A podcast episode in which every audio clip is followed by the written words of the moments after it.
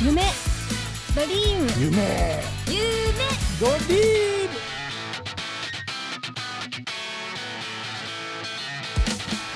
世田谷ドリームプロジェクト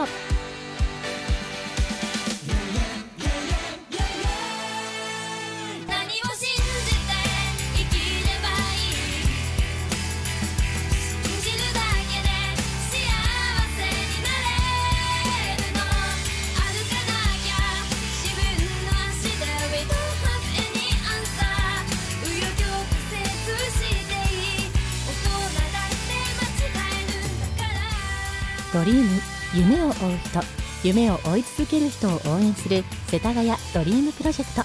こんにちは細田彩です。今田園都市線の地下へと潜る5つの駅池尻大橋駅三軒茶屋駅駒沢大学駅桜新町駅そしてこの FM 世田谷の最寄り駅でもある洋賀駅の大規模なリニューアル工事が進められているのをご存知でしょうか？プロジェクトの名前はグリーンアンダーグラウンド。すでに工事が進んでいる駒沢大学駅の駅前では関連事業の一つとして地域に開かれた期間限定の農園駒沢モアイファームが開放され9月いっぱいまでさまざまなイベントが行われています。日頃私たちが利用している駅がどう生まれ変わるのか気になりますよね。そこで今週と来週の2週にわたってこの事業に取り組む東急電鉄鉄道事業本部の山口博方さんと増田直弘さんをお迎えして詳しくお話を伺います。最後までお付き合いください。世田谷ドリームプロジェクト。この番組は一人一人の夢を形にフェイスネットワークの提供でお送りします。私たちフェイスネットワークは都心で人気の世田谷区目黒区渋谷区の城南3区を中心にこれまで200棟以上の新築一棟マンションをプロデュース。お客様の不動産投資を支援してまいりました。私たちは土地の仕入れから設計建築物件の管理売却までをワンストップでサポートしています。これからもお客様と信頼のネットワークをつなぎ夢の実現をサポートしてまいります。一人一人の夢を形にフェイスネットワーク。夢夢夢って叶うのかな？世田谷ドリームプロジェクト。世田谷ドリームプロジェクト今週のゲストは東急電鉄鉄道事業本部の山口博方さんと増田直弘さんをお迎えしますお二方よろしくお願いいたしますよろしくお願いします。よろしくお願いします。もうお二人ね素敵な、えー、T シャツを着ながらのね、ご出演ということで爽やかにご登場いただいてるんですけれども東急電鉄から今回お越しいただいたということで新たなプロジェクトが始まっているということでお話伺いたいなと思うんですがグリーンアンダーグラウンドというプロジェクト山口さんどんなプロジェクトなんですか？はい、グリーンアンダーグラウンドプロジェクトは渋谷駅から二子玉川駅を走る田園都市線地下区間の池尻大橋駅、三軒茶屋駅、駒沢大学駅、桜新町駅、洋賀駅の5駅のリニューアルです。へえもう一気にじゃあリニューアルして変えていく駅作りをしていくってことなんですね。はい、5駅を順番にリニューアルしていきます。うーん今もうすでに始まってはいて少しずつ変化が見られてるんですよね。はい、駒沢大学駅に2021年から工事が始まってまして、えー今年の5月に桜新町駅も工事を始めました。そう私も田園都市線を利用しているので、ね、あのちょっとずつというかどんどん綺麗になっていく姿をもう増田さんあのワクワクして見守ってました。反響も大きいんではないですか？はい、あの地域の皆様からもあの工事への期待などあのお声をいただいております。うん。ねえ。またさらに利用しやすくなるんじゃないかなということで楽しみではあるんですが今回このプロジェクトと、まあ、田園都市線のこのグリーンアンダーグラウンドグリーンっていうのはどんな思いが込められてるんですか？山口さん。はい。この今回のリニューアルの5駅は1977年に開業してから45年が経っていてとても古くなってしまいました私たちは今の時代に合ったワクワクする駅を作りたいと思っていて今回グリーンアンダーグラウンドというスローガンを作りました。グリーンは伝統線の路線カラーです。ですが今回そのそれだからグリーンというわけではなくてグリーンにはさまざまな思いを込めました。グリーンっていうのはなんか地下駅を緑化するんですかっていう質問とかをよく受けるんですけども、そうではなくて私たち関わるメンバーが快適やサステナブルさらに地下鉄って暗いとかちょっとネガティブになってしまうんですよねっていうお客様のお声を受けていろんなことをワクワクする場所に変えていきたいという思いでグリーンっていう言葉にさまざまな思いを込めましたうーん確かにそういったフレッシュな気持ちにもなれたりもしますもんね。えー、でもまたそれぞれに駅にもあのカラーだったりとかテイストだったりとかも増田さんもああのあったりするんですよね。はいあの田園都市線近く間の5駅についてはあの作られたあの1977年当初からあのタイルにあのそれぞれの街の印象などを込めてあのタイルカラーを決めて、えっと、施工されています。へえ。例えば洋画だとどんな感じなんですか？洋画駅は水色ですなんで水色になるの？これがなかなか社内でも言い伝えがなくてですね、はい。でも街の雰囲気があの川があったりあの絹田公園があったり自然も感じられてそういった水の雰囲気をあのタイルに込めたっていうことを45年前の話で聞いてます。あそうなんですねそれこそ桜新町のねピンクだったりとかでそれぞれにあったりするのかななんて思うんですがやっぱりそのカラーと街のイメージだったりとか増田さんちょっとあの似通ってたりとかそういうイメージともあったりもするんですか？街のイメージ。あそうですねあの今回あのプロモーションをしていくにあたってあの5ステーションズ5カラーズというあのステートメントをあの設定しています。あのこれあのタイルカラーのあの5色という意味もあるんですけどもあのこの5駅はあの街それぞれにいろいろな個性を持っているなというのを我々も感じていまして、まあ、その街とともにあの駅づくりをしていきたいなという思いでそのステートメントを決めています。え山口さん5駅それぞれ両側の水色桜新町ピンク他はどんな色味だったりとかそういったコンセプトはどういったところにあるんでしょうか？はい、駒沢大学駅は緑の、えー三軒茶屋は黄色池次郎橋は柿色のタイルがあります。私たちはその色をあの残していきたいと思っていて第1弾の駒沢大学駅はあの緑のあのアンダーザパークというコンセプトであのリニューアルを進めていきます。うん、で階段のところとかも本当木の作りだったりとか素敵になりましたよね。ありがとうございます。はい、やっぱりそういった皆さんのデザインからしても思いが込められてたりはするんですか？はい。あの今回のデザインも駒沢大学駅を一本の木として見立てて地下で起こるさまざまな面白いことが根っこから吸収されて地上の葉っぱから街に飛び出していくようなそんなイメージを持ってえチームでデザインを進めてきました。うん。ね本当田園都市線っていろんな世代の方が山口さん住んでらっしゃったり愛用されてたりもしますもんね。そうですね。もうさまざまな方が特に面白い方たくさんいらっしゃってあの駅をお使いになっているんですけどもなかなか直接お会いすることできなかったりするのでこのプロジェクトを機になんかいろんな方とお話を伺いたいなと思ってます。うん。これからのプロジェクトさらに楽しみだなと思うのでまた後半にもねあのお話を伺っていきたいなと思っております。さあそんな山口さん増田さんが選んでくださった曲ということで教えていただきたいんですがどんな曲を選んでくださったんでしょうか？はい、ファレル・ウィリアムスの「ハッピー」をぜひお願いします。いいですね。気分が上がりますね。この曲選んだ理由を教えてください。はいこれ10年ぐらい前になるのかな。ミュージックビデオがとても素敵でさまざまな人がダンスをしながらこう出てきたりするんですね。これあの友達とっても仲いい友達の結婚式とかでも同じような動画をみんなで作ったりしてとっても面白かったんですね。で僕もおじさんになってきちゃってなかなか会えることなくなってきちゃったんですけどあれを作った時のあのなみんなとの一体感とかこういうのを忘れたくないなと思ってこのプロジェクトも同じような気持ちでみんなと仲間になっていくようなイメージで進めてました。それに合うのがこの曲かなと思ってます。世田谷ドリームプロジェクト今週はゲストに東急電鉄鉄道事業本部の山口博方さんと増田直弘さんをお迎えしていますお二人後半もよろしくお願いいたしますよろしくお願いします。はい、お願いいたします。本当ね、いろんな思いを前半でもお伺いさせていただいたんですが、今山口さんが着てる T シャツにロゴがね入ってて、グリーンアンダーグラウンドとあるんですが、こちらのデザインもとても素敵ですね。そうなんです。あのこれまでの鉄道会社って少しなんかどんな印象があるかわかんないんですけども、なんか私たちはあの電車の会社というよりは街を作っていくっていう気持ちを込めてこういったロゴもデザインを変えていこうかなと思って作りました。すでにね駒沢も開発が進んでいて、アートとかもあったりして、本当スタイリッシュになってますよね。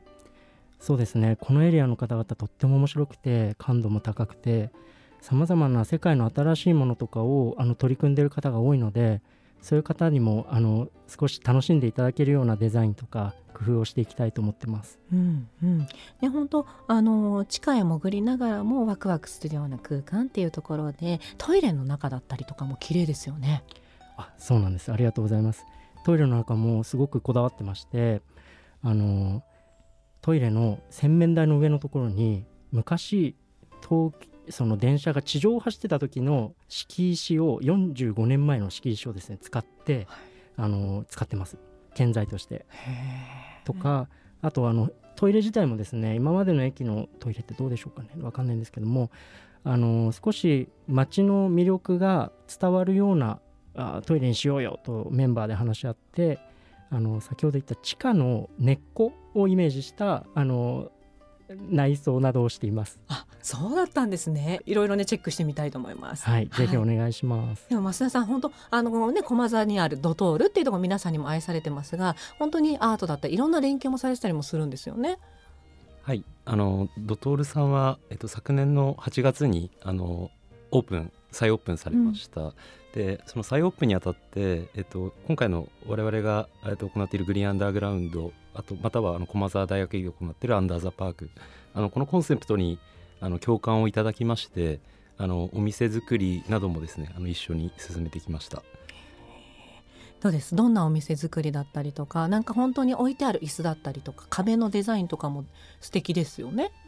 はい、あの一緒に取り組ませていただいたのは大きく2つあって、えっと、1つはあの先ほどお話した通りあのコンセプトを共有してあの駅の、まあ、玄関口になるあの出入り口の部分で、えっと、一緒に駅のコンセプトと合わせて、えっと、店舗作りをしていくという部分です。これはあのデザイナーを共通化するなどあの一緒に進めてきました。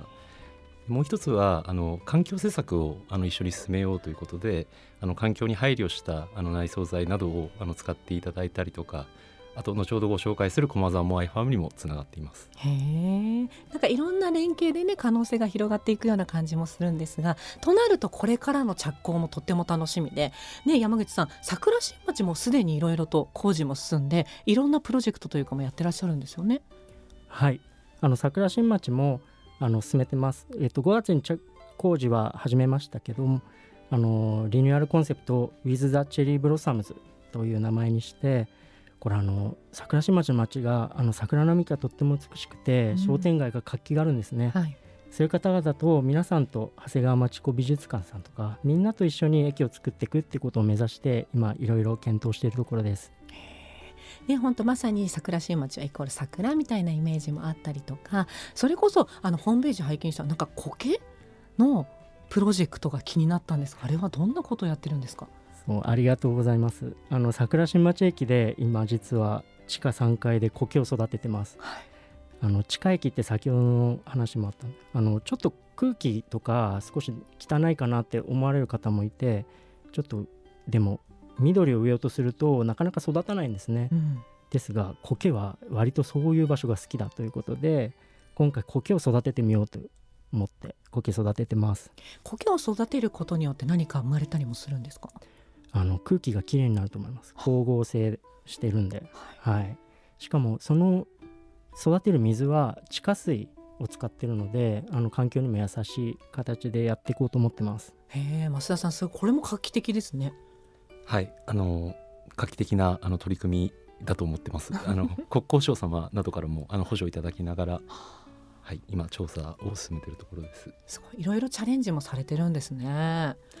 んそうですね。これまでの駅にはないようなあの取り組みをししていきたいと思ってます。う。ん、で増田さんもどうです？桜新町の印象だったりとかもありますか？あそうですね。桜新町を始めるにあたっていろいろ歴史もあの勉強させていただいてあのー集団就職が過去行われた町だという歴史があってでやはりあの人々によって作られている町だということが改めて分かって今の例えば桜新町商店街の活動だとか、まあ、そういうところにこう根付いてつながっているんだなというのをあの感じながらあのこれからあの工事は約3年間続きますけどもあのそういったところを大事にあの地域の皆様ともつながりながら駅づくりをしていきたいと思ってます。へえお祭りも盛んだったりもしますもんねそうかえこのグリーンアンダーグラウンド全体的なあの構想の期間というかいつまでにあの、まあ、工事が終わってというかゴールはどのくらいを考えてらっしゃるんですか？これは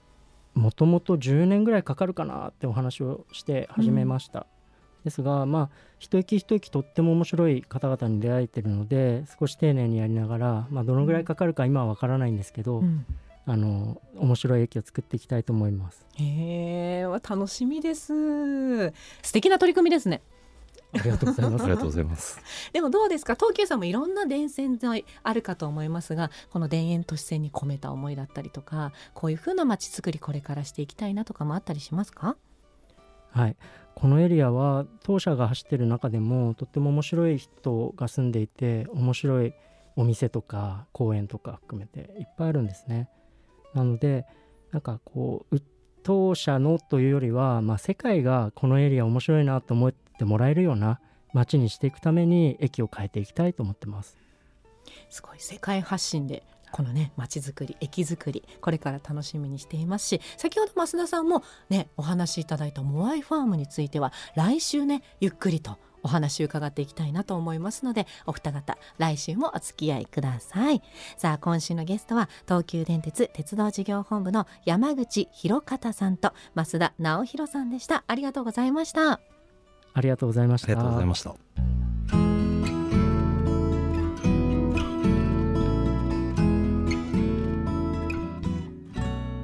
ここからは番組のレギュラーコーナーちょっと寄り道瀬田町散歩。リポーターの塚田正代さんが世田谷の街の魅力を現地から伝えてくれます。今日も読んでみましょう。正代さん。はい。世田谷の街のことならお任せください。瀬田町散歩リポーターの塚田正代です今週は小田急線千歳船橋駅歩いて2分のところにありますサワースワンプをご紹介します。お話は店主の安中真理子さんに伺います。よろしくお願いします。よろしくお願いいたします。大変お店の中賑わってますがこちらはどんなお店？あえーそうですね。えー私がえっ、と個人でえっ、と始めた、えーちょっと酸っぱいビールが多めのまあクラフトビールメインのあ半分酒屋で半分飲食店のお店です。酸っぱいってこだわっているところがなかなかないなと思ったんですけれどもそうですね。まあもともと私もあの月並みですけど IPA とかエール系の本当にスタンダードなスタイルのビールが好きだったんですけれども、ちょっとこう自然派ワインとかを飲むようになって、こう酸化熟成の酸っぱいワインとかを通ってから、こうすごくあの酸っぱいビールにはまってしまって、でそれこそその狛江にある泉ブルワリーっていう醸造所のあのスタッフをやらせていただいた時が短い期間なんですけどあって、そこがやっぱりサワーをよく作ってるところなんですね。でもう本当にそうなったらもうそれこそそのワインを飲むような方っていうのがその千歳船橋とか共同のお客さんには多いでしょうしもうそれだったらあのビール酸っぱいビールも受け入れてもらえるかなと思ってちょっともうううっかりせ攻めてしまったっていう感じではあるんですけども。いやいやその、はい。その攻め方好きですけどもいつオープンされたんですか？そうですね、えー、と去年の11月にオープンしました。今ちょうど私たちの後ろにずらりとビールあとまあワインとかも並んでるんですけれどもじゃあぜひ早速その私正直言って酸っぱい系のクラフトビール苦手な方なんですけどそんな方におすすめのぜひ教えてください。あわかりました。えーとそうですね。まあ酸味はそれなりにあるんですけど、まあそれでもあのフルーツ感が割としっかりあって、まだ受け入れられやすいかなっていうのと、あとはそれこそその8月のこの後半にあるあのイベントでもあの同じシリーズのビールをちょっと出す予定のあの缶の方のご用意があるので、ちょっとそちらをあのご提供させていただきたいと思います。はい、じゃあちょっと準備をしていただきつつそうなんですよこの8月26日土曜日27日日曜日に千歳船橋の駅前広場でイベントがあるんですよね。そうですね、えっと、5つのあの醸造場があの軒を連ねてあの本当に駅の広場でビールを提供するっていうイベントでコロナの間お休みでこう数年ぶりの開催になるんですけれどもありがたいことにあのビールの提供側で混ぜていただくことになりましてあの初出店させていただきます。イベントのお名前教えてください。チトビアと言います。ね、千歳船橋のビールで千とビアなんですよね。あそうですね本当に文字通りっていう感じです。実はその中に出店されているお店でこの瀬田町散歩ご紹介させていただいた二子ビールさんそしてあのゲストに来ていただいた後藤醸造さんも実はお世話になってるんですよ。ああすごいですね。もうじゃあ一応そのクラフトビールの こう取り上げていただいた流れにこうお仲間入りできるっていう意味では本当そういう意味でもすごく嬉しいです。いやいや私も嬉しいですということで缶から今注いでいただきましたすごい色味が鮮やかで結構濃いめのオレンジですねこちらのビールのお名前は？とヘレティックのピースオブパラダイスというビールです。また缶のラベルがあのこれは何をモチーフにしてるんだろう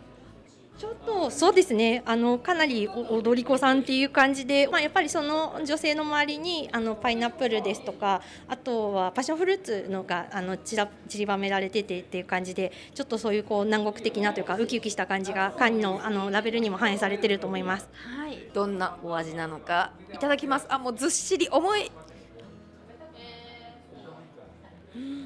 うわ本当だ果実っていうかもうフルーツだそうですね私本当に今までは苦手だったんですけどこれ後味が本当に酸っぱいのにめちゃめちゃ美味しいこれ方です。ありがとうございます。では最後に安中さんの夢教えてくださいえーこのお店で、えービールを介していろんな方々があのつながっていただいたり楽しい時間を過ごせていただけますようにはい、ありがとうございます。ぜひ皆さん、この週末ですね、8月26日土曜日、27日日曜日に行われます。チトビア、ぜひ皆さん足を運んでみてください。さあ、今日は千歳船橋からサワースワンプご紹介しました。お話は店主の安中真理子さんに伺いました。ありがとうございました。ありがとうございます。マサヨさんいい飲みっぷり美味しかったんだろうな。ぜひお店にもチトビアのイベントにも足を運んでみてはいかがでしょうか。安中さんありがとうございました。ちょっと寄り道瀬田町散歩リポーターの塚田正代さんでした。私たちフェイスネットワークは都心で人気の世田谷区目黒区渋谷区の城南3区を中心にこれまで200棟以上の新築一棟マンションをプロデュース。お客様の不動産投資を支援してまいりました。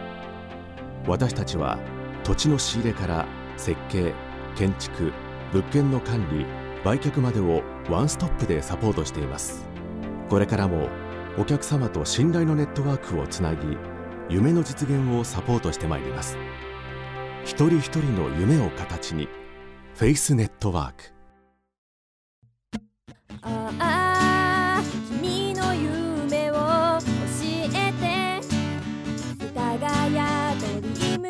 ロジェクト。世田谷ドリームプロジェクトお別れの時間です。ここでお知らせです。番組スポンサーのフェイスネットワークプレゼンツ。世田谷ドリームプロジェクトがあなたの夢を募集します。自分のお店を持ちたい。ワンマンライブをやりたい。有名になりたいなどなどあなたの夢を聞かせてください。番組内でご紹介させていただいた方にはクオ・カード1000円分をプレゼント。さらにレポーターが伺って取材出演または番組へのゲスト出演が実現するかもしれません。あなたの夢とその思いそして住所氏名ラジオネーム年齢連絡先を明記してメールでご応募ください。宛先は sdpj アットマークフェイスネットワーク .jp です。懸命に必ず世田谷ドリームプロジェクト夢応募と書いてお送りください。また番組出演や街レポートの取材希望の有無も書き添えてくださいね。詳しくはフェイスネットワークホームページまたは番組公式 SNS をご覧ください。最後に番組を聞き逃した方は直近の放送でしたら FM 世田谷のホームページからポッドキャストでも聞くことができますよ。お相手は細田彩でした。それではまた来週世田谷ドリームプロジェクトこの番組は一人一人の夢を形にフェイスネットワークの提供でお送りしました。